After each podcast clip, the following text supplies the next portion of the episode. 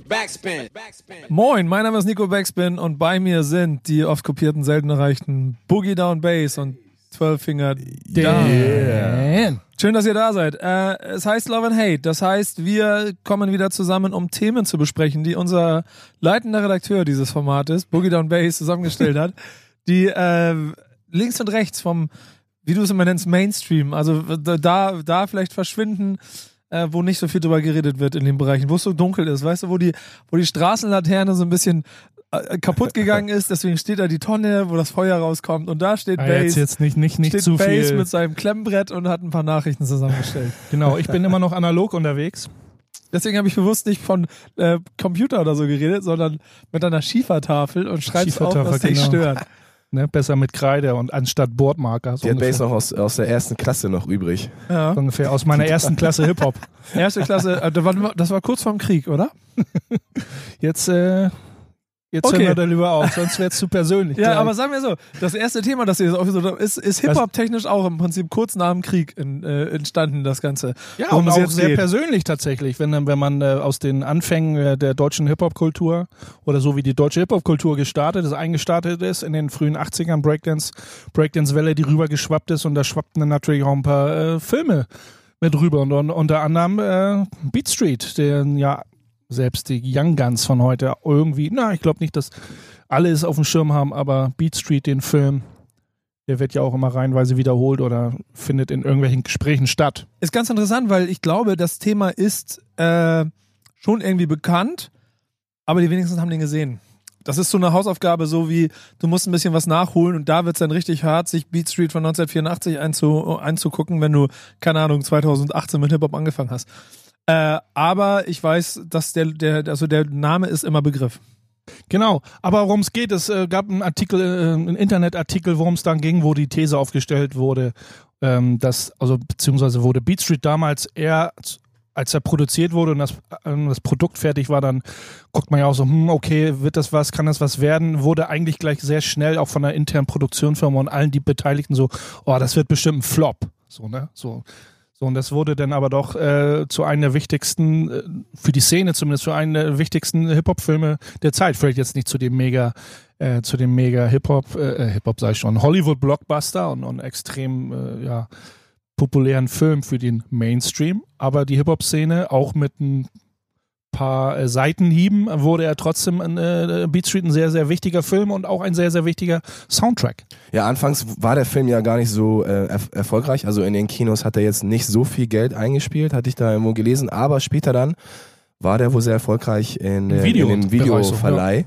Und natürlich auch der Kult, der dann später um diesen Film Das hatte entstanden ja so ein paar, er hatte ja so ein paar, so ein paar Gründe, warum er, warum er äh, äh, so nicht gleich äh, erfolgreich war. Es kamen ja auch noch ein paar andere Filme. Er hatte so, ein, äh, so, ein, so einen kleinen Battle, glaube ich, mit Breakin, der Breakin', ziemlich, ja. der ähnlich äh, kam. Und Breakin kam, glaube ich, im Sommer. Beat Street kam auch Der im kam- Sommer, ja, genau. aber Ja. spielte im Winter. Ich glaube, es war so der erste Fauxpas, den man sich, also sich erlaubt hat, obwohl man ja sagt, ich weiß nicht, ob diese, diese Downjackenkultur daher rührt von Beat Street, mal, ne, wo man früher mal gesagt, wir tragen unsere Downjacken auch im Sommer Auch im als B-Boys und da man, daran hat man uns erkannt, an den coolen Downjacken. Wäre total lustig, wenn das der Grund ist, ehrlich gesagt. Aber habt ihr, habt ihr überhaupt der Breaking gesehen? Ich fand ihn so mega, mega cheesy. Was Ich habe ihn auf jeden Fall gesehen, aber es ist schon extrem lange her.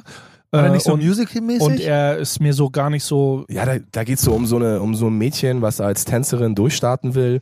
Und das hat eher so für mich diesen typischen Hollywood-Charakter, den halt B Street ja nicht so ganz hat, finde ich. Also, also B Street ist schon näher an der Kultur dran. Also die Kernaus, also es sind extrem, also extrem lang nicht, aber es ist schon, ex, schon ex, ein bisschen längerer Artikel über den Film, so ein bisschen, das wurde so ein bisschen aufgearbeitet, äh, warum ist er zu einem ikonischen Film geworden und warum ist er eigentlich so, ein- was ist da passiert und was ist da eigentlich schiefgelaufen, warum Ja. hätte eigentlich anders und es geht, äh, es wird, dem Film wird ja oft vorgeworfen, es war bei den 80ern schon so, wenn man sich so mit B-Boys oder mit, mit, der Hip- Hip-Hop-Community auseinander, auseinandergesetzt hat und man hat den, den Soundtrack gefeiert, aber trotzdem es gab dann, äh, es, natürlich gab Style Wars, ne, U-Bahn-Bilder und verrückte Beine auf Deutsch und es gab Wild Style und wenn man die drei Filme miteinander verglichen hat, dann hat man, äh, haben, war man sich eigentlich einer Meinung, äh, Beat Street hat zwar die Hip-Hop-Kultur ganz gut wiedergespiegelt, aber er war nicht authentisch. So, ne? Das ja, zu dem Zeitpunkt, glaube ich, war Beat Street irgendwie ganz unten auf der, auf also der Liste nicht- von den Filmen, genau. die das äh, widerspiegelt. Aber trotzdem, wenn man sich so ein bisschen das mit allen anderen Facetten der Kultur, der Hip-Hop-Kultur und, und den ganzen drumherum und wie was wo passiert ist, ich glaube schon, dass das Drehbuch ganz schon recht nah dran ist an der ganzen Geschichte. Ähm, ja, allein auch schon durch die ganzen Auftritte von äh, Africa Bambada. Es ist an der Stelle auch noch ganz interessant, wenn ihr beschreibt, dass der am Anfang nicht erfolgreich war, hinten raus aber logischerweise, wie wir jetzt ja wissen, sehr großen Impact hat. Ja.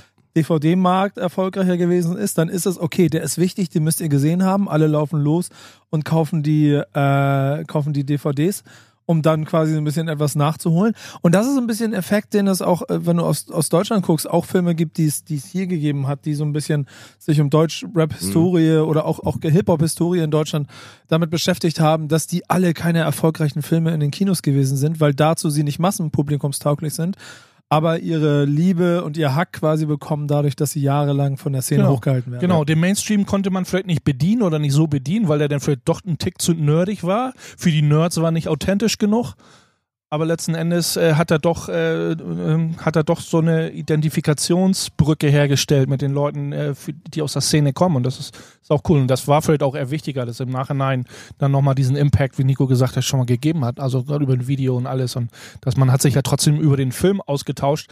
Erstens über die Künstler, war, da waren dann ja nicht irgendwie, natürlich waren paar die Schauspieler, die Hauptcharaktere Schauspieler, ähm, aber natürlich ähm, die ganzen Sidekicks, die ganzen äh, musikalischen Künstler, die äh, da waren und die B-Boys, äh, die haben das Ganze natürlich auch wieder äh, ein bisschen rausgerissen oder nicht nur ein bisschen, ist schon extrem rausgerissen und dadurch hat der Soundtrack ja auch äh, einen ganz guten, auch wenn von Arthur Baker, wie, ja. wie gerne bemängelt wird in so einer U-Bahn, in so einer U-Bahn äh, B-Boy Battle Szene, ne, da wurde sich dann auch so bei Puristen dann sagen, oh, warum ist er jetzt nicht so ein klassischer B-Boy Funk Break so Backspin mäßig irgendwie aufgearbeitet, dass der Break schön lange läuft. Nein, es kommt so ein Arthur Baker B-Boy Track so auch ein cooler Track auf gewisse Weise, aber aus damaliger Sicht hätte man sich wahrscheinlich auch eher so diesen klassischen Funk-Break gewünscht in solcher Battle-Szene. So. Ich finde, es ist ein bisschen wie bei Whole Train hier in Deutschland, den ich äh, auch als einen sehr wichtigen Film finde, ähm, den ihr da draußen vielleicht auch ein bisschen besser kennt als vielleicht Beat Street, ähm, weil er vielleicht näher dran war. Trotzdem würden wir euch gerne den Tipp geben, guckt euch Beat Street an. Ähm, kauft euch die DVD, wenn es die noch gibt, wenn ihr noch einen DVD-Player habt. Mich würde mal interessieren, das gucke ich mal nebenbei, das recherchiere ich mal schnell. So in drei Teilen bei YouTube oder so, ne? wie es so gerne so ist. Ja, das ist ja illegal. Wir müssen ja gucken, so. Wir müssen ja gucken, ob er irgendwo vielleicht im Stream ist. Ich dachte, ich dachte, äh, äh, Hip-Hop wäre so ein bisschen abseits vom Illegalen. Nee, der ist bei, guck mal, bei Vimeo kannst du ihn illegal finden. Ähm, Im offiziellen Stream ist er bei Amazon kannst du ihn kaufen. Aber was sind Filme Sky Go. Sky was? Go, du was, geil, bei Sky Go kannst du ihn dir in der, in der, in der Flatrate okay. angucken. Äh, Nein, den muss man sich auf VHS angucken, damit man das richtige Feeling bekommt. Äh, okay, das heißt, Aufgabe, Aufgabe jetzt für euch, also zum Flohmarkt VHS-Rekorder kaufen. Mein Tipp, eBay Kleinanzeigen zur Verschenken-Rubrik, da finde ich alle drei Tage immer einen Videorekorder zu verschenken. Wie viele hast du mittlerweile? Oh, gar nicht. Ja, nicht mehr so wirklich einen. Ich, ich brauche den. Brauch ist für euch, also jetzt mal ganz grundsätzlich runtergebrochen, ist, ist für euch Beat Street ein Kultfilm? Ja. Also zählt da wirklich dazu, dass das oh, ein Hip-Hop-Film ist? Ja, cool bei, mir, so? bei mir ist es so, so viele Filme gibt es ja nicht. Also die kann man an einer ja, Hand abzählen, man so, sagen, so. die den Ursprung, die den Ursprüngen äh, so ein bisschen gerecht werden. Und deswegen, klar, gehört Beat Street für mich eigentlich automatisch mit dazu. Ich finde ihn aber so unter den Top 3, okay, so Semi, viel gibt es ja gar nicht so. Breaking sehe ich jetzt nicht so wirklich damit drin, das finde ich mir ein bisschen zu cheesy. Vergleich, man und vergleicht ja mal ganz schnell mit, mit Wildstyle, ist glaube ich so mal der erste Vergleichs, ja, Wildstyle, Vergleichsfilm so ein bisschen. Wildstyle, so, Wildstyle hat schon so am meisten für mich. Also Beat Street hat es ja auch, in dem Bericht steht es auch, eigentlich ganz gut, warum im Nachhinein, also diese, diese zweite Welle, den Push ausgelöst und dass der Film, ich aber nicht, dass er dann sagt, okay, cool, dass der Film nochmal Beachtung, äh, dem Beachtung geschenkt wurde. Äh, das hat ja auch der ganzen Hip-Hop-Kultur geholfen und der ganzen Hip-Hop-Szene geholfen. Das ist ja eigentlich ganz geil und die, und viele Künstler, viele Künstler, die entweder in, in, den, in dem Film mitgewirkt haben oder wichtige Künstler, die aus diesem gleichen, aus dieser gleichen Ära kommen, Curtis Blow, Run DMC, Houdini Fat Boys, Grandmaster Flash, Furious 5, die haben ja auch in diesen Jahren extrem, äh, in, in, extrem äh, sind erfolgreich geworden. Und das hat den Film auch nochmal so mitgezogen. Ne? Oder, oder die Story des Films und, ja. und die Kultur an sich. Das äh, ist ja auch ein Teil des Erfolgs gewesen, dass, dass die, die Musik im Nachhinein jetzt nicht nur vom Film, also Ja, der- allgemein die Rapmusik an sich, die in der da eine Rolle gespielt hat, das Ganze echt gut gepusht hat. Der Film zeigt ja auch, dass Hip-Hop dann später ja auch immer wichtiger wurde. Äh, Später gab es auch noch die, wo du gerade äh, Fat Boys erwähnt hast, die sind da später auch ins äh, Schauspielgeschäft eingestiegen mit äh, Crush Groove, das war ja auch nochmal so ein Klassiker, der aber glaube ich von 85 oder 86. Das weiß ich gar nicht. Ja, So. so in dem Dreh. Ähm, okay, das war jetzt kein klassischer Hip-Hop-Movie, so wie White Style oder wie Style Wars. Das war halt schon richtig so. Da warst du richtig mittendrin. Das war, es war auch schon eher eine, mehr wie ja. eine Doku auch schon Ja, so aber auch ein teilweise. bisschen Comedy-Style. Die So. Fat Boys waren ja immer so ein die bisschen Fat Boys waren ja Comedy-Style. krass so. auf Comedy unterwegs, ja. Und da hat man schon gesehen, okay, da so die nächsten Hip-Hop, Anführungsstrichen Hip-Hop-Filme oder die so Hip-Hop-relevante Themen mit drin hatten, die waren schon eher so ein bisschen auf Hollywood getrimmt. So. Und das war für mich dann auch schon so eher, ja, ist halt nett anzusehen, aber so richtig am, am, sag ich mal, an der, an der Hip-Hop-Kultur richtig dran warst du nicht mehr so wirklich. Ja, muss halt so Kompromisse machen. Ne? Also wenn es so eine, eher so einen Dok- Doku-Charakter hat wie, äh, wie Star Wars oder Wildstyle ja auch auf irgendeine Art ja, und ja. Weise so einen Ja, Touch, so so ein ja, ja. Doku-Touch Ja, ja. Doku-Touch hat irgendwie. Ja. Ähm, ist schon schwierig dann irgendwie mit so einem Hollywood-Blockbuster, wenn man dahin möchte, als Regisseur, als Drehbuchautor, als, keine Ahnung, Produzent, möchte man ja dann äh, ein bisschen mehr Fame oder wie auch immer, möchte ein bisschen mehr oben einsteigen. Ähm, ich habe vorhin schon versucht, die Einladung Richtung Song zu bauen, aber ich merke, wie euch das Thema Ja. am Herzen liegt. Wir haben uns da Insofern. drin wieder verloren, so ein Ja, bisschen. genau, deswegen da wollte ich euch einfach den äh, weitermachen lassen hier, Ja, was Song. Spaß macht, euch dabei zuzuhören. ähm, aber ich würde sagen, wir geben den Leuten jetzt mal die Chance, zumindest wenn sie die Radiosendung hören, dass sie ein bisschen Mucke dazu kriegen. Ähm, was hören wir? Kein Song aus dem Soundtrack. Äh, das ist schon mal wieder typisch. Ganz typisch. Das ist Anti, das ist Anti-Bass, der immer. Anti-Bass. Ach, den Soundtrack habt ihr doch rum, kennt ihr doch alle. Nein, da, Da bin ich mir Phantoms. ziemlich sicher, dass nicht. Nee, auch den Song kennt ihr, glaube ich, nicht so wirklich. Da Phantoms, glaube ich, wenn ich es richtig ausspreche. The Phantoms, ja. Old School Rule. 1993er Baujahr. Also genau neun Jahre nach Beat Street. Okay, so, also nicht mal ein runder Geburtstag. Egal, wir hören rein hier bei Love and Hate. Backspin.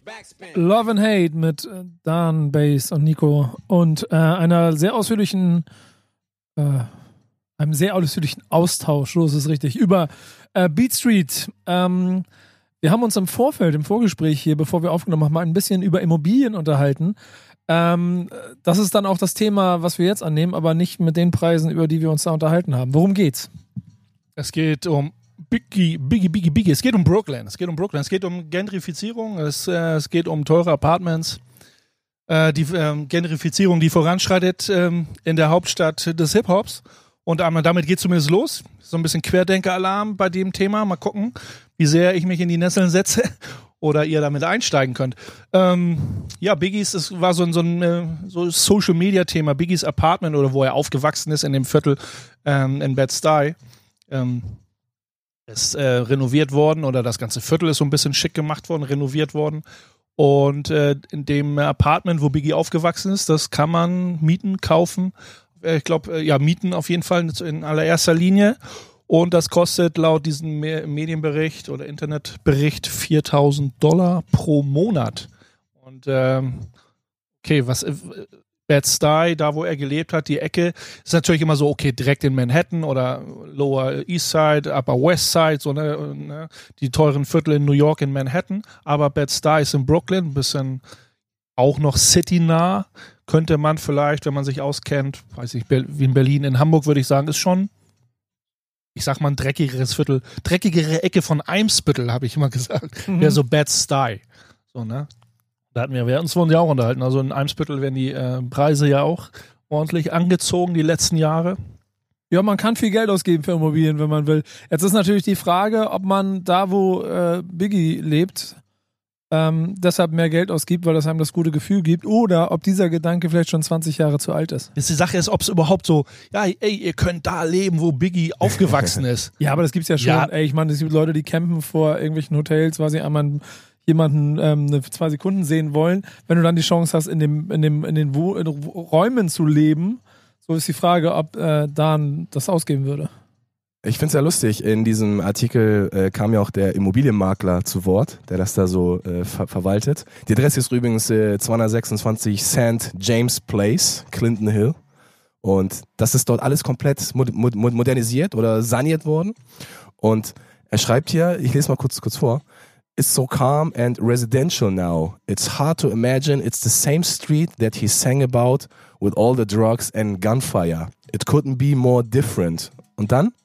The neighborhood is all hipsters and millennials, people in finance and tech people. Also, er kann, Also sich, genau das die kaum, Gegend. er kann sich kaum vorstellen, dass diese Gegend mal früher so schlimm gewesen Aber war, das so ist wie so- das äh, beschrieben Ja, hat. aber guck mal, das ist so, wenn du sagst, so, guck mal, willst du diesen richtigen, willst du diesen Straßen-Hip-Hop-Vibe spüren, dann zieh da hin. Nein, geht eben nicht. Da, wenn, wir, wenn ich da direkt einsteige mit diesem Vergleich, wie ich es manchmal mit der Hip-Hop-Kultur oder der Hip-Hop-Szene sage, nein, dann sagst du, du kannst nicht, du kannst nicht ein Viertel irgendwie jupisieren oder irgendwie Strukturwandel betreiben und alle so diese alten Werte, ich sage immer diese alten Werte in Form von den alten Veteranen verdrängen und dann sagen, ey, kommt hierher, hier, hier findet ihr diesen alten Vibe wieder, hier finden irgendwie die Breakdance-Shows auf der Straße statt oder Ja, irgendwie, ja gar nicht. oder die pa oder die Park-Jams Nix davon, oder so. ja, oder, gar oder, nichts davon, Ich ja. meine, dass man sich wünscht, dass da irgendwie Schlägereien, Messerstechereien oder irgendwie, dass die Omi abgezogen wird, wünscht man sich nicht.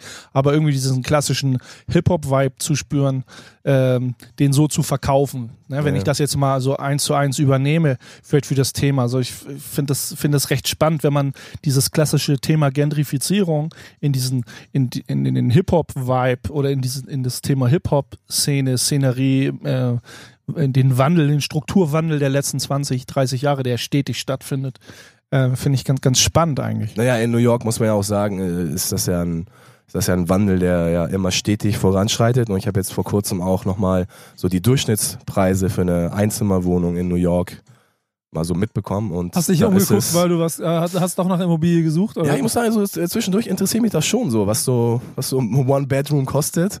Äh, und da ist ist es momentan so, dass es knapp unter 3000 Dollar ist. Also so Im über Monat. ganz New York gesehen, im Monat, ja. Und Mhm. äh, New York ist da an zweiter Stelle, nur San Francisco ist noch teurer. Ich glaube mit dreieinhalbtausend war das. Und an dritter Stelle kommt auch schon irgendwie Boston mit. Es wäre so, wenn man sagt, so, ja, hier, das ist das, das Mecker des Hip-Hop, gerade so eine Viertel, ne, Bushwick, Bed-Stuy, ja. so all, die Ecke, wo wirklich große Namen herkommen oder selbst in Manhattan oben in Harlem. Ich weiß nicht, wie es in Harlem da aussieht mit der Gentrifizierung oder mit dem Strukturwandel. Äh, Aber eine Freundin von, von mir, eine Bekannte von mir, die auch in Hamburg gelebt hat, die lebt da jetzt und die sagt, also sie müssen sich zu dritt einen Ja, ja. Zwei-Bedroom-Raum Ja, ja. teilen, damit sie es irgendwie finanziert kriegen. man brauchst du drei, vier Jobs, so, das ist jetzt mal so doof hingesagt, aber ich glaube schon, dass du da wirklich einen Großteil deines, deines, äh, deines äh, Einkommens da wirklich, wenn du wirklich in der Stadt relativ citynah leben möchtest, äh, oder nur so kannst, weil du den Job sonst nicht ausführen kannst. Das so, da beißt sich die Ratte ja wieder in den Ja, Schwanz, wenn du Pech hast. So, ne? Ich hatte auch mal so eine, so eine interessante kurze Reportage gesehen über so Mikro-Apartments in New York. Da war irgendwie, äh, wurde einer gezeigt, der in Manhattan so ein richtiges Mikro-Apartment, also wie so eine Abstellkammer, ne? Und dann, dann hat er auch irgendwie sein Bett da an die, an die Decke genagelt oder kurz unter die Decke, damit er wirklich den kompletten Platz, ich weiß nicht, wie viel Quadratmeter das waren, wahrscheinlich so sechs, sieben Quadratmeter. Und der hat nur 1000 Dollar dafür bezahlt. Das ist auch schon natürlich ein paar Jahre her. ja, Schnäppchen. Aber das ist schon krass, ne? Und äh, ich glaube, in, in Tokio oder in Hongkong oder so ist es auch mega krass mit dem Wohnplatz. Das ist da mega rar und da, da pennen die Leute sogar, habe ich gesehen, in so, in so kleinen Käfigen. Aber so. das ist insofern, ich habe da mal, Das ist ich habe mega da auch krass. mal eine, irgendwie so eine, irgendwo eine Reportage drüber gesehen, wie dann auch die Architekten in, in, in Asien, ich glaube es war Tokio, auch die Wohnung, also die bauen dir auf vier Quadratmetern eine komplette Wohnung Ja, mit ja. Küchenzeile, Wohnzimmer und Bett Ja, ja. ein, wo du dann Ja. Sachen umklappst und dann ist es ein Wohnzimmer genau. und dann ist es ein Bett. Gibt's ja schon bei Ikea. Das, ja, genau, das ist aber schon ziemlich geil. So, und äh, wenn du dann quasi in der Metropole leben willst, dann musst du das wahrscheinlich auch leider so machen, ob du nur willst oder Das nicht. ist einfach zu heftig. Also Ja. für mich, für mich wäre das, glaube ich, nichts, einfach mal so richtig viel Kohle rauszuschmeißen, nur um den City-Flavor zu kriegen. Dann, keine Ahnung, dann fliegt man da vielleicht mal für zwei Wochen, zweimal im Jahr hin und hat man trotzdem den Flavor und bezahlt nicht irgendwie alles äh, oder ist nicht irgendwie seine ganze Kohle los. Lass uns doch mal, lass uns doch noch mal kurz auf den äh, anderen Punkt eingehen, dass wir sagen, äh, Gentrifizierung, diese, diese Jupisierung des Wohnraums oder Ich liebe es, wenn der Redakteur wieder zum Thema leitet. Genau. Wir sind ja hier bei Love and Hate und wir sind hier bei Hip-Hop und deswegen, äh, wie, wie seht ihr das? Wie könnt ihr das irgendwie nachvollziehen, diesen Gedankengang, wenn ich sage, dass dieser Strukturwandel auch äh, so wie eine Gentrifizierung in diesem, in diesem Wohnungsbau oder in diesem Viertel, Viertelumstrukturierungs auch in, der- in dieser Hip-Hop, in der Hip-Hop-Kultur an sich stattfindet? Dass man diese klassischen alten Werte, also wenn man jetzt Hamburg Schanzenviertel, ne, da äh, müssen alte eingesessene Jeansläden, äh, äh, Kioske, also die wirklich schon 20, 30 Jahre da sind, irgendwelche Geschäfte, äh, äh, äh, die müssen, die müssen weichen, weil sie einfach da rausgedrängt werden und geraten dann auch extrem in Vergessenheit. Und man sagt dann, ja, wir besorgen euch woanders wieder, ihr könnt euch woanders niederlassen oder man versucht denen irgendwie Alternativen zu bieten. ähm, wo sie stattfinden können, was aber ähm, dann auch nicht mehr, dass das Viertel dann nicht mehr dem entspricht, was es eigentlich mal ausgestrahlt hat oder was es, was es für, ja, was es für einen Glanz oder was es für einen bestimmten Glanz mal hatte, sagen wir mal so.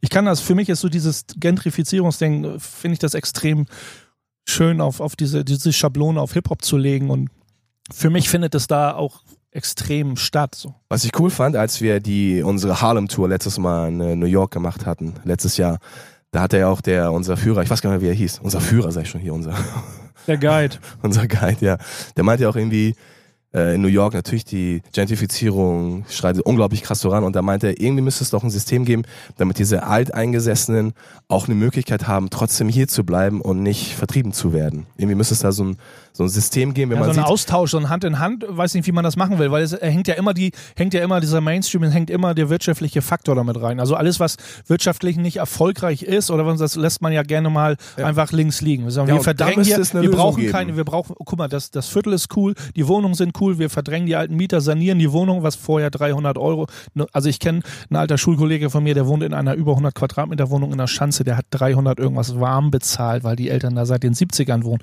Ja. Der musste jetzt aber auch raus. Das, da wurden aus einer Wohnung wurden drei Wohnungen gemacht. Die wurden in pro, die wurden dann irgendwie für 1000 Euro kalt ver, äh, vermietet. So, ne? Das ist so, da wurden dann so alte Werte einfach so, das, da wird über Leichen gegangen. So, ne? Und das habe ich beim, beim, beim Hip-Hop auch so ein bisschen das Gefühl, dass man da so, dass man, dass da äh, die Industrie einfach so wie so ein Panzer drüber wegrollt, da Ja. geht man halt über Leichen. Scheiß, scheiß auf die Alten. Das war, das ist vorbei. Der Strukturwandel ist da, es wird immer, ist immer, äh, es wird immer wieder neu, neu, neu, so ohne mal ein bisschen ähm, so ein bisschen auf das, auf das Alte zu gucken, dass, Ja, dass das diese alten Werte, die, die Seele, für mich geht so ein bisschen die Seele von dem Ganzen auch verloren. So. Ja, wenn, wenn deine Gier nach Kapital zu groß ist, dann muss halt äh, die Seele darunter leiden. Ist einfach so. Das ist, wer, wer, wen wollen wir mal, in, in, wer hat die Verantwortung? Ja, kein, jeder hat für sich selber die Verantwortung, so, ne? Aber so findet man immer schnell, wenn man nicht in den Spiegel guckt, äh, findet man auch woanders immer gerne mal schnell den Sch- Universalschuldigen. Ist schwierig, damit zu, drüber zu diskutieren. Das Leben dreht sich immer so viel, man hat Sachen zu bezahlen, das muss weitergehen, das muss irgendwo. Ja, aber ich finde so Wohnraum, das ist so ein Grundbedürfnis des Menschen. Das sollte irgendwie nicht äh, extra, extraorbitant viel kosten. Genauso wie halt die normalen Dinge des Lebens. So. Ob es jetzt, eine, ob's jetzt äh, der Wohnraum ist oder Essen, Trinken, whatever. Alles, soll der Wohnraum soll der nicht, zumindest nicht auf, zu, auf Kosten von so extremen Profitgier ja, das finde stattfinden. ich so irgendwie äh, pervers, So, so, ne? dass mit den Grundbedürfnissen des Menschen dann so Kapital draus geschlagen wird. Aber auch Sachen, die sich halt entwickelt haben. Also wenn wir wieder bei der Hip-Hop-Kultur sind. Ne? Also wenn ihr sagt so, äh, durch diese, diese Profitgier, äh, wenn man sagt, da könnte was lukrativ sein und äh, diese Ja. Profitgier dann äh, sich einschaltet und sagt, und man einfach alles wegmäht, was, was man Ja. sagt so, pff, das, das brauchen wir nicht, damit verdienen wir kein Geld. Also es Ja, es hat halt hat er diesen kleinen traurigen Faktor dabei, dass äh, das, was alles immer cool ist, das wollen die Leute haben. Und wenn Leute etwas haben wollen, dann macht man einen Preis draus. aber dann ist das Und- Coole weg. Ja, und äh, Hip, Ende. genau, und, und Hip, Hip-Hop hat es irgendwie an sich, äh, ob es nun will oder nicht, dass es seit 40 Jahren Leute, immer mehr Leute immer cooler finden. Hip-Hop gibt es seit 40 Ja, Jahren. aber das reduziert sich. Deswegen, deswegen äh, steigen die Preise. genau, Hip-Hop Hip- gibt es erst seit fünf Jahren. seit es äh, Spotify gibt. Das ist ein guter Ansatz. Um da nochmal drauf einzusteigen, ist ein guter Ansatz, wenn man sagt, ja, Hip-Hop, äh, immer mehr Leute, immer, also ich sag jetzt mal der Mainstream oder die, Hör mir auf mit diesem komischen. Oh, ja. sag mal die Universal-Kids, Ja. finden, oder Hip-Hop wird immer cooler, Hip-Hop aber es, Hip ist in den USA Pass seit auf. 30 Jahren schon ja, Mainstream. pass auf, aber in, äh, Hip-Hop wird immer, immer, immer, immer, immer cooler, aber es reduziert sich auch immer weiter auf dieses klassische Musikding, so, ne, und dann äh, das, was unten unterm Strich irgendwie übrig bleibt und das, was äh, über die Klippe geschoben wird, nicht wirklich, äh, nicht will, aber es wird sozusagen von, äh, von, den, von der Masse oder auch von den Medien äh, äh, über die Klippe geschoben, das ist halt, äh, sind ein paar andere Werte wie das Graffiti-Ding, was nicht so äh, nach vorne gepusht wird oder die B-Boys ähm, und die DJs. Die DJs äh, mal eben schnell, ähm, auch wenn wir noch ein anderes Thema haben, vielleicht kommen wir noch dazu, ähm, die, äh, die DJ-Kultur weltweit eigentlich recht groß angesehen ist, aber im, im Hip-Hop nach, in der Außenwirkung keine große Rolle mehr spielt. So. Ja, aber guck mal, da machen wir jetzt wieder ein großes Fass auf, worüber wir schon 100 Mal gesprochen haben. Insofern Da brauchen Äh, wir jetzt auch nicht, aber nee, so. Ne? aber kurz, kurze kleine Anmerkung dazu, weil mir die in diesem Fall ganz, ganz, ganz gut dazu passt, finde ich. Das ist, also erstmal finde ich, das, was von Hip-Hop auch hängen bleibt, ist Style.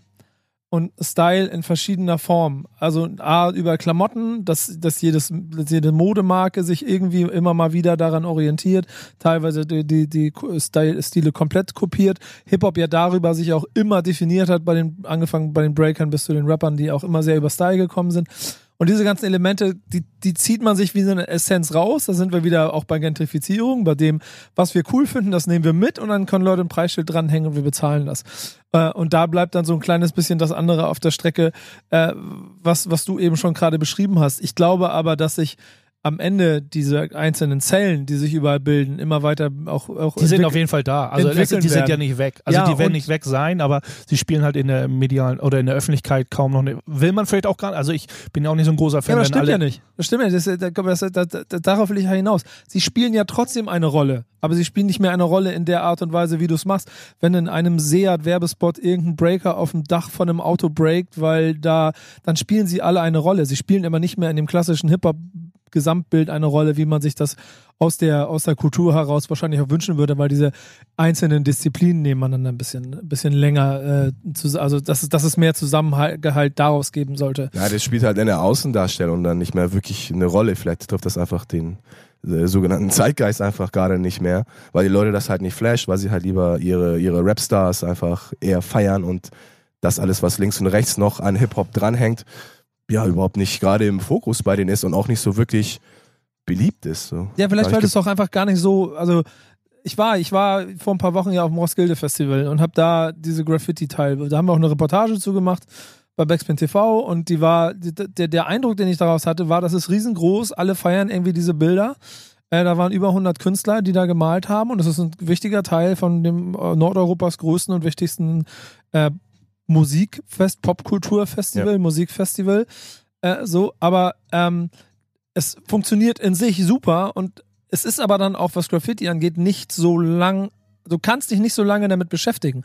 Du, also als Konsument und als Fan quasi guckst du es an und sagst, cool. ist eine andere Art zu konsumieren, ist klar. Genau. Ja, ja. Und damit ist auch die Art und Weise, wie du es, du redest immer von diesem Support und so, aber wie, wie generell es in den Fokus rückt, ist damit, du kannst Graffiti halt einfach nicht so in den Fokus rücken, wie du einen Rapper in den Fokus rücken kannst, weil der Rapper extrovertiert ist und die Masse sucht. Der Künstler, der Graffiti-Artist ist introvertiert, will meistens sich gar nicht zeigen, lässt seine Kunst für sich sprechen. Klar, also, also wenn man das Aber- wieder diese wirtschaftliche Sicht, diese Vermarktung, nein, nein, nein, das ich ist dann bin- nein, nein, nein, du ich bin- redest doch von Vermarktungsmöglichkeiten nein, nein, theoretisch. nein, nein, nein, nein. Ich rede nicht von Vermarktungsmöglichkeiten, ich rede von Kommunikation. Ein Rapper kommuniziert, ein Graffiti-Artist kommuniziert nicht. Und das gibt schon eine, eine, eine, eine, eine unterschiedliche Wahrnehmungs-, also Startpunkt einfach, wie man mit den einzelnen Elementen umgeht. Ja, die Art, wie er Ja, kommt. aber ich finde schon, dass also die Art, Künstler mit also ihrer Kunst äh, auch kommunizieren. also, es ein ist Tagger, ein, Ja, ich ein, ein bin- krass, Ja, wir reden ja- Außendarstellung also von ein. Trainbomber, also ich finde im Graffiti wird, im Graffiti für mich, aber das können wir mal ein andermal beleuchten, ich finde Graffiti äh, kommuniziert mehr als Rap. Auf Ja, ich bestimmte Art ich und bin Weise. bei Bass, bin voll und ganz bei Bass. Also die ganzen Graffiti ist- Trainbomber, äh, ja. Tagger, die ganzen Tagger weltweit, das, das ist Ihr versteht überhaupt nicht, was ich eben gerade sagen wollte, aber dann brechen wir es hier ab. Das ist Quatsch. Ernsthaft, ne? weil, weil das, das, ist jetzt, das ist jetzt wieder dieses, ja, Schutzschilder davor, bam, Nee, ist nichts mit Schutzschild, Natürlich, aber- das ist nichts anderes, was du gerade machst. Graffiti verteidigen. Ich habe es doch überhaupt nicht angegriffen. Ich habe nur gesagt, dass die Künstler, die da drin stecken, einen nicht so großen Geltungsdrang haben, wie es auf der Rap-Seite stattfindet. Dass daraufhin das gehen, ist klar. Dass, ja, dann lass mich doch mal kurz das erklären, dass darauf gehen sind, auf der anderen Seite die Konsum, also die, die, die, die Empfänger dieser Botschaft, die dafür sorgen, dass Interesse an, an, an, einer, an einem Thema größer wird oder nicht, dafür sorgen automatisch, dass Rap immer größer wird und Graffiti eben nicht, weil die Künstler eben nicht Lust haben, sich groß zu inszenieren. Trotzdem, um jetzt deinen wirtschaftlichen Faktor mit ähm, zu bringen, den du ja immer sofort mit einbringst, ist ja, dass Graffiti-Artists, wenn sie lange dabei sind und vor allen Dingen auch diesen Kunstgedanken für sich weiterspinnen, ja heute nicht weniger erfolgreich sind als, äh, als manche Rapper, weil sie halt in der Kunst hoch angesagt sind. Aber das vielleicht nicht in der Masse, aber natürlich gibt es sehr, sehr viele äh, ehemalige Graffiti oder immer noch Graffiti-Writer, die sich, äh, die den Kunstfilm ja, natürlich genau. für es sich gibt auch nicht entdeckt die Masse haben. an Rappern, die mega erfolgreich sind. Nein, natürlich nicht. Ich äh, kann es auch ins, äh, nicht inzwischen. Ich kann es nachvollziehen, wie du das ausdrücken wolltest, so, ne? Ja, ja. Also so, insofern. also natürlich, wenn keiner, wenn, wenn keiner direkt mit den Leuten redet, wie es ein Rapper tut, irgendwie, die, äh, und dann sind, Mark, das ist ja Marketing sozusagen auf irgendeine Art und Weise. Ja, und dann müssen wir, äh, ja, oder dann sind wir so ein bisschen wieder bei Gentrifizierung und der, was da passiert, das liegt ja immer nur daran, der Spot ist cool, da wollen alle hin, deswegen zahlen sie Geld dafür. Und Rap ist cool, deswegen laufen sie da alle hin und wollen alle ganz viel Rap und damit im Prinzip nur Musik konsumieren, so. Und Graffiti und Breakdance gehen auf ihre eigenen Welten und so. Und Breakdance Tanz läuft auch in Theatern und, und, und es hat auch eine gewisse Reichweite. Aber, Ja, der, aber, aber der, aber der Fokus funktioniert Ich finde, der, so. der Vergleich hängt trotzdem. Ich meine, Graffiti und äh, B-Boys und Auflegen und so, okay, das Auflegen vielleicht jetzt gerade aktuell nicht aufgrund der technischen Möglichkeiten. Aber ich finde, du kannst Rap nicht mit Graffiti so auf, auf eine Stufe stellen und die dann so vergleichen, dass du sagst, Rap hat mehr, mehr kommunikative Elemente oder erreicht die Leute schneller, besser. Ich finde, das, das, der Vergleich geht eigentlich überhaupt nicht so wirklich. So. Wieso? Ich, ich rede noch nicht vom Weil- Sender, sondern vom Empfänger. Ja, aber, aber beim, beim, beim, beim Rap ist es doch so, dass es doch, dass du eigentlich nichts dafür, dafür brauchst. Naja, Ja. den Trigger, also Du den, dass brauchst, man, dass man den, keine, du brauchst keine Übungseinheiten an der Wand. Klar musst du schon ein bisschen Talent vielleicht mitbringen und ein bisschen üben, so 1, 2, 3, 4 zählen, aber das ist eine ganz andere Vergleichsweise. Ich finde, da, da vergleicht man so ein bisschen Äpfel mit Birnen. Für mich, für mich persönlich. Vielleicht weiß ich aber auch nicht, wo ihr jetzt gerade hin wollt mit eurer. nö, ist das so ein bisschen Aussage. Ein allgemein. guter, ein guter Rapper braucht auch viel Training, bis er ein guter Rapper ist. wir haben auch, also ich glaube schon, dass die Konsumenten, also der, der, der Empfänger, wie Nico gerade sagte, die schon nicht alle schon einen, Groß, einen Großteil schon erkennen kann, äh, ob, äh, wenn sie das triggert, das, was sie da hören, ob das gut ist oder schlecht ist. Oder sehen. Oder sehen, ne? Aber da genau. sind halt mehrere Faktoren. Heute sind es ja nicht mehr, wie man, wo wir ja auch immer gerne drüber äh, meckern. Ich meine, stell mal äh, Rapper A und Rapper B nackt auf die Straße und lass sie machen, so, ne? Also Außendarstellung oder das, was sie können, äh, definieren wir denn nur noch jetzt an dem, was aus ihrem Mund kommt, mit ihrem Style, ne? Ja, nicht, genau. nicht wie sie sich geben, nicht wie sie sich kleiden, nicht in welchem Umfeld sie sich bewegen. Egal, wo sie stattfinden. So, ne, man lässt sie laut irgendwie nackt aus dem Tunnel heraus rappen und dann kann, kann man mal sehen, wer besser ist. Kann man auch immer so. Ne, heutzutage zählt ein bisschen mehr als nur Skills, die aus dem Mund kommen, so, ne? So bei dem einen. Deswegen ist es immer ein bisschen, da haten wir ja auch mal gerne drauf, ne, haten oder diskutieren, da kann man gerne drüber diskutieren. Ja, genau. Das ist auch der Art Strukturwandel, wird auch mal gerne gesehen. Äh, Rap ist nicht halt nicht, das ist der Strukturwandel im Rap, ja, kann man nachvollziehen, weil es ähm, ist nicht, nicht nur das, was sie können, sondern das, was sie verkörpern, so, oder wie sie es äh, ausleben, so, ne? Ja, aber genau da, ich, mir ist nur gerade aus der Diskussion über Gentrifizierung so ein bisschen aufgekommen, warum bestimmte Sachen größeres Interesse haben als andere und es geht vielleicht gar nicht unbedingt um den Sender, sondern dann in dem Fall auch um den Empfänger und wie der halt überhaupt Interesse an einem Thema hat. Und du wirst, und das mehr kriegst du ja mit, wenn du, keine Ahnung, schon verschiedene Rap-News machst.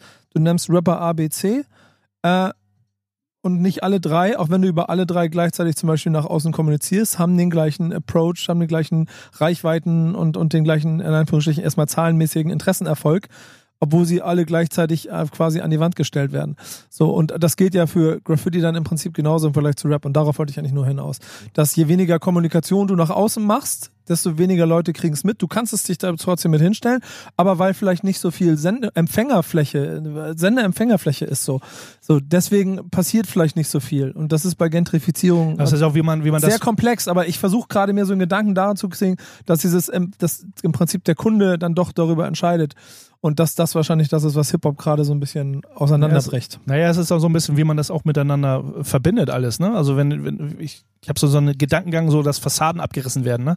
Um, um Gesichter neu entstehen zu lassen. Das ist ja, wenn man jetzt so ein klassisches Plattencover, man sagt so, so ein, ja, ein Rap-Plattencover hatte nicht immer, aber sehr oft hatten Rap-Plattencover Elemente des, des Graffiti, so, ne? Genau. So, und dann sagst du, da war diese Verbindung da und dann hat das, das hat, das hat diese starke Macht der Rap-Music, hat, hat das Graffiti, hat den Graffiti so mitgezogen und mit, mit Aufmerksamkeit geschenkt, weil Graffiti an sich weniger kommuniziert als Rap. Aber hat, da hat man das, da hat man dem Graffiti so ein bisschen geholfen. Heute, heute ist es sehr oft so, dass, dass die, äh, äh, dass die Plattencover oder die Cover an sich in der Rapmusik wenig, wenig äh, Verbindung schaffen zu der klassischen Hip-Hop-Kultur, zum Graffiti. Klar gibt's immer noch so viele Sachen, aber ähm, das ist sehr, sehr, sehr neutral. Viele Plattencover sind dann in der Form sehr neutral gehalten, auf den Künstler bezogen. Genau. Äh, und das macht es dann eben für die restlichen Elemente oder der Hip-Hop-Kultur an sich schwierig, da irgendwie äh, einen Bestand äh, zu halten irgendwie. Ne? Da, und das ist, was ich vorhin sagte, dass die Kultur durch sowas so ein bisschen ihre Seele verliert. So, ne? Ja, genau, genau. Das ist auch ein ganz guter anderer Aspekt dabei, sehe ich ganz genauso. Ey, ganz ehrlich, mir, mir fällt gerade mal ganz kurz auf, nur zwischendurch. Wir haben jetzt hier quasi gefühlte 100 Minuten schon darüber gesprochen. Die Sendung ist gleich schon wieder vorbei. Wir Ja, dann gehen wir mal Thema. direkt ins Song, oder? Wollen wir mal einen Song hören? Gift of Gap, der Rapper, mit seinem The Gentrification Song. Ja, sehr gut. Passt zu allem eigentlich hier bei Love and Hate. Ganz genau. Backspin. Ey, die Diskussionen hier über das Thema, was wir eben hatten bei Love and Hate, gehen auch danach weiter. äh, ich freue mich drüber, weil ich, ich muss, also erstmal hier Nico Dan und Bass und Love and Hate und so, ja, ja.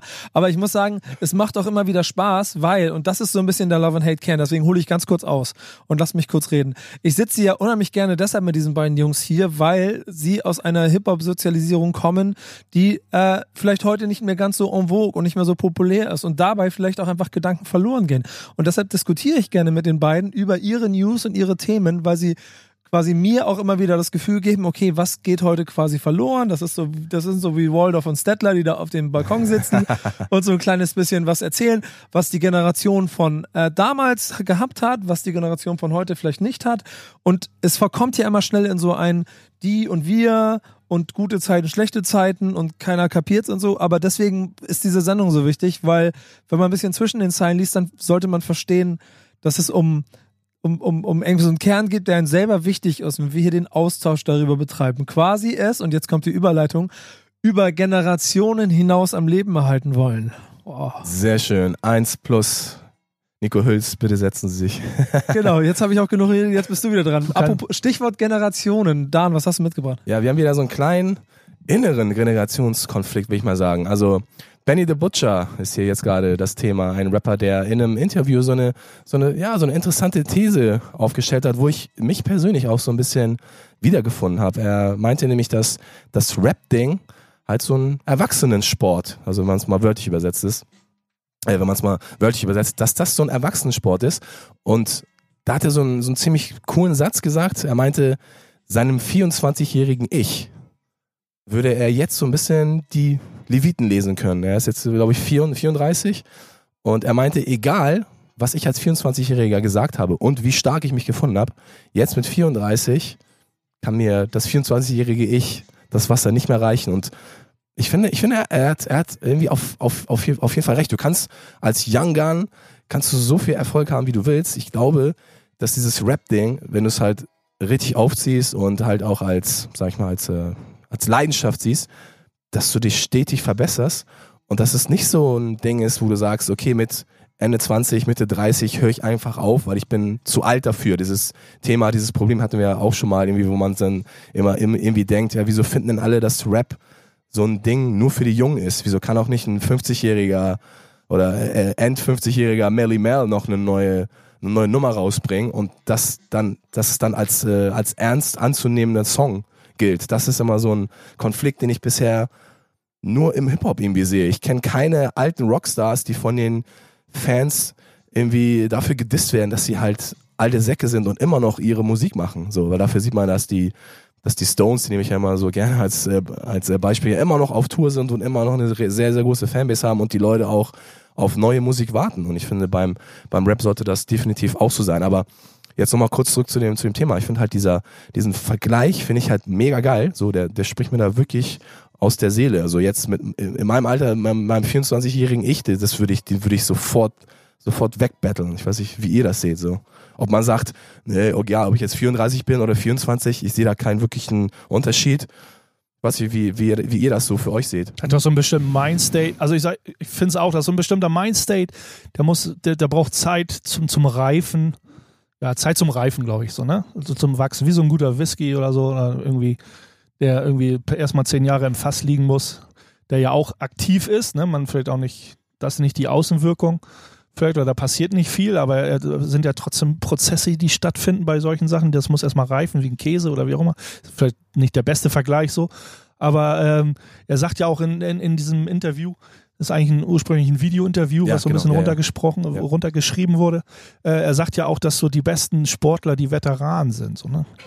Das natürlich, genau. natürlich äh, die kompensieren, aber da ist es ja auch so, wenn man es mit Fußball, Fußball vergleicht. Wie heißt der, äh, wie heißt dein Werder Bremen, Nico äh, Spezi mit 40 jetzt noch? Ja, Pizarro. Er ist vielleicht äh, nicht der nicht mehr so der schnellste und nicht der wendigste, aber er hat über die 20, 25, 30 Jahre, die er Fußball spielt, so viel kleine Finessen gelernt, mit dem er ganz viel kompensiert und er seine Bandbreite, seine Bandbreite des Fußballs spielt. Und wenn es nur seine Übersicht ist, wie man so, ne? Seine Genau. Ja, Übersicht ist Erfahrung- es. Wahrscheinlich muss er gar nicht mehr so viel laufen wie seine Genau, weil er einfach, Leute, er weiß weil genau, wo er weiß muss. genau, welchen Winkel er einschlagen Ja. muss, um da und Ja. da zu sein. Das macht ihn als Veteran aus. Und das ist so, finde ich, so kann man auch so ein bisschen auf diese Rap-Kultur oder Hip, äh, ja, also bleiben wir jetzt mal bei der Rap-Kultur, Ja, ja. äh, äh, kann man das, glaube ich, auch so ein bisschen adaptieren. Das ist, äh, ja, also das macht, das ist, mach du. Mach Ich du. fand, äh, ich fand auch äh, eine ziemlich coole Aussage von Benny the Butcher. Er hat so gesagt, dass das, das Hirn ist halt wie ein Muskel. Ne? Und als, als Rapper oder als MC musst du natürlich immer im äh, Training bleiben. Und äh, das ist das, was er so auch ein bisschen den, den Young Guns so ein bisschen ankreidet, dass halt der Inhalt manchmal da halt einfach ja, zu kurz kommt bei denen, ne? in, den, in den ganzen Texten. Und äh, dass er sich natürlich auch schon mal ein bisschen mehr wünscht, dass er halt ein bisschen mehr rüberkommt, einfach generell vom Inhalt her. Und ich fand halt diesen Vergleich mit diesem, ja, mit diesem Gehirn als äh, Muskel ziemlich spannend. Und jetzt darfst du, Nico. Nee, mir ist nur eben gerade so eingefallen da, dazu, weil das jeder wahrscheinlich Fußballer oder e- egal auf welchem Level er gespielt hat und wahrscheinlich für alles andere auch. Und wenn es um das, äh, keine Ahnung, Mädels klären in der Diskothek geht oder so, man sammelt irgendwann einfach Erfahrungswerte. Das heißt, das jüngere Ich wird selten dem älteren Ich äh, voraus sein. Es ist ja sogar eher gewünscht und erhofft, dass das ältere Ich in der Lage ist, dem jüngeren Ich auf die Schulter zu klopfen und zu sagen, ey Junge, das war nicht so cool. Wenn es nicht so wäre, wäre es fast ein bisschen gefährlich. Egal wie wenig wild man war oder wie wenig exzessiv man gewesen ist. Allein der Blick ändert sich schon. Und ich glaube auch, dass ich früher vielleicht noch ein bisschen anderen Blick gehabt habe als heute. Insofern ähm, der Punkt, den sehe ich auf 100 Prozent. Auf der anderen Seite finde ich aber auch, dass dieses automatisch Altern mit Musik eine sehr große Herausforderung ist, die vielleicht auch wieder damit zusammenhängt. Denn äh, ich habe auch schon Rap-Artists gesehen, die 50 plus waren, wo ich mir gedacht habe, Jungs, muss jetzt nicht unbedingt mehr sein. es gibt aber auch wiederum Leute, die 50 plus sind, wo ich mir denke, ja Mann. Und ich habe zum Beispiel, keine Ahnung, vor ein paar Wochen auf dem Festival Bob Dylan gesehen, der da, und das war so, da standen auch, das war auch auf dem Roskilde Festival in Dänemark, da standen auch 50.000 Menschen vor der Bühne und alle gucken Bob Dylan zu, aber du hattest ein bisschen das Gefühl, sie sind da, weil sie alle mal Bob Dylan auf der Bühne sehen wollen, aber jetzt keiner wirklich so gedacht hat, wow, ist der krass.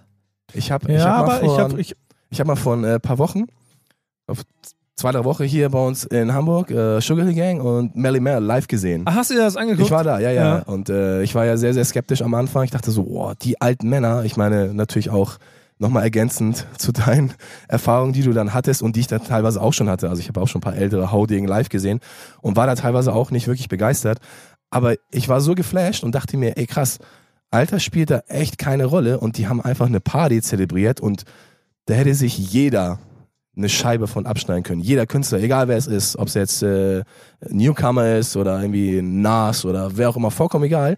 Jeder hätte sich von den Jungs eine Scheibe ab, abschneiden können. Also das war wirklich mega geil. wenn man das jetzt von, von, von der Konsum, Konsumentensicht oder von der Konsumentenwarte aus sieht dann oder betrachtet oder auch Künstlerseite. Er sagt ja auch, ne, äh, Benny sagt ja auch, also es ist, äh, es ist ein Erwachsenen Sport sozusagen, aber es ist ersten, er sagt in erster Linie auch, es ist, äh, das findet alles in einer erwachsenen Welt statt. Du Ja. bist jung und es findet einer, Genau, ja. du bist zwar jung und es ist gut, was du machst, aber es findet alles in einer erwachsenen Welt statt. Also es ist auch ein erwachsenen Ding, was du da machst. Na, so sagt, so auch ich, ich, ich sehe das immer so ein bisschen, dass man, wenn man so ein bisschen die, mit dem Alter, wenn man selber reift und erwachsener wird, dass man diese, dieses, man, man geht von diesem Konsumieren zum, ähm, zum Genießen über. Das ist für Mhm. mich so, ne? Das ist so, man, man, man nimmt das anders wahr. Also man zieht, man haut das so, man, man, man kriegt das alles so rein, den Rap zieht man sich so rein, konsumiert so, aber wenn man so Erwachsener ist, dann konsumiert, konsumiert man nicht mehr, sondern man, man genießt das anders, man nimmt das anders wahr. Das sind für mich so zwei Stichworte, die ich da äh, ganz gut äh, mit reinlegen kann. Ja, und ich würde sagen, dann genießen wir jetzt einfach mal ein bisschen Mucke, ne? damit wir noch ein letztes Thema hinten dran setzen können in der Sendung. Ja, ich habe spontan was anderes jetzt gerade rausgesucht, ei, ei, ei. Bass, aber es passt perfekt. Denn der Song heißt Grow Man Sport von I&I, produziert von Pete Rock. Sehr gut. Wollen Ja. wir hören? Let's go. Alles klar. Backspin. Backspin. Zielgerade bei Love and Hate. Mein Name ist Nico, bei mir sind. Boogie Down Bass und Zwölf Finger, Dan. yeah. Und jetzt müsst ihr überlegen, welche Stimme zu wem gehört. Äh, und da habt ihr jetzt noch genau fünf Minuten Zeit, um euch darüber Gedanken zu machen. Solange sind wir bei unserer bunten Reise durch Hip-Hop. äh, über viele Sachen gegangen. Und wir haben schon über Graffiti gesprochen, aber Finale, fünf Minuten Base, du hast noch ein Thema.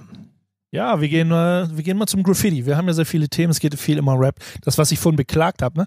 Dann ist es, geht, dreht sich immer alles nur um Rap. Und dann redest Rap, du selber Rap, nur über Rap hier. Ne? Aber wir- haben über Graffiti geredet. Also sag an, was doch, ist. okay. Letztes Thema, New Orleans, ich lese mal einfach vor. New Orleans slashes prices on mural permits as street art popularity skyrockets. Also kurz und knapp, ähm, New Orleans ist eine geile City, weil sie öffentlich an öffentlichen Gebäuden oder äh, Gebäuden, die der Stadt gehören, ich habe es noch gar nicht so richtig, aber ich glaube an Gebäuden, die der Stadt gehören, darf man öffentlich Graffitis anbringen. Man muss sich vorher bei der Stadt die Erlaubnis holen. Die, die Stadt New Orleans hat Bock drauf, dass die Stadt bunt wird.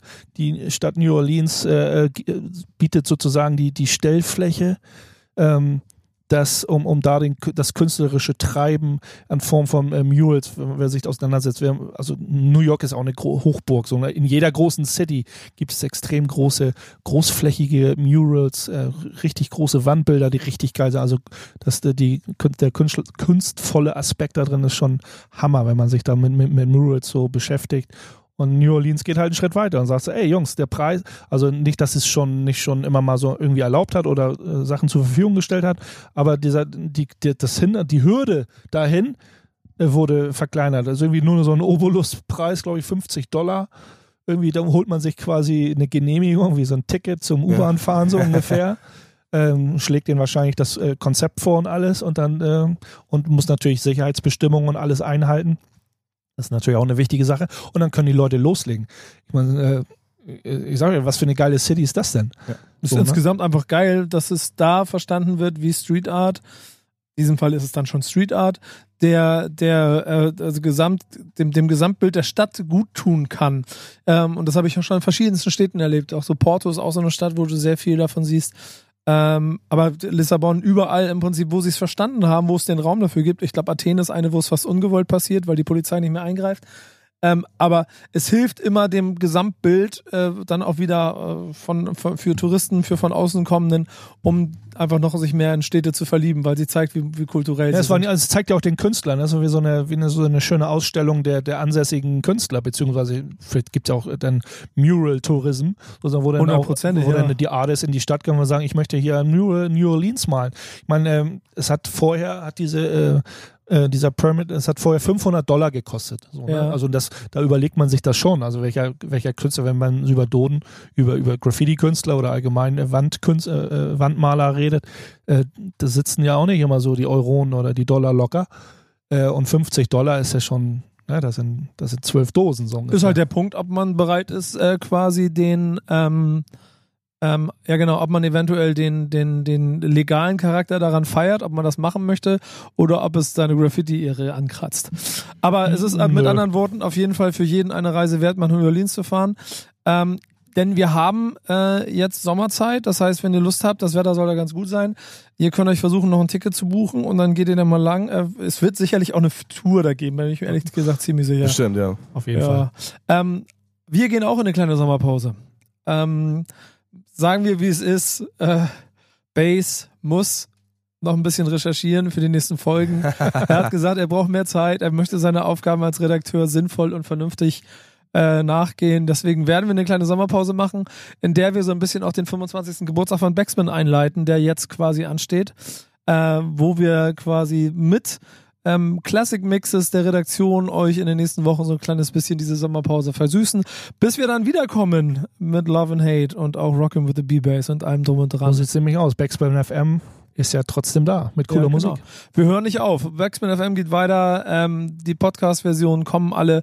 Äh, euch beiden eine schöne kleine Urlaubszeit. Ich hoffe, ihr macht das, was ihr immer macht. Ihr fliegt nach New York und setzt euch, setzt euch ins, wie heißt das Theater? Force, Force Apollo Theater und da mit den CD-Jungs auseinandersetzen. Nee, dann, dann lieber cool in, in, in die Lower East Side, äh, in Lower East Side in den Park, wo das alte Amphitheater vom Wildstyle noch steht. Sehr schöner Ort. Be begrüßt, begrüßt den Squirrel von mir. Ähm, und äh, ich habe ja so ein geiles Foto von unserer letzten Tour gemacht von so einem Squirrel, der quasi da neben mir gesessen hat und gechillt hat. Ähm, ja, ich mache was ähnliches, glaube ich. Ich mache einfach eine Weltreise im Hip-Hop. Nee, Europareise im Hip-Hop mache ich, habe ich mir überlegt. Also, danke euch. Ihr kriegt alle Folgen und alle Informationen auf backspin.de und bis dann. Ciao, ragazzi. Ciao, ciao.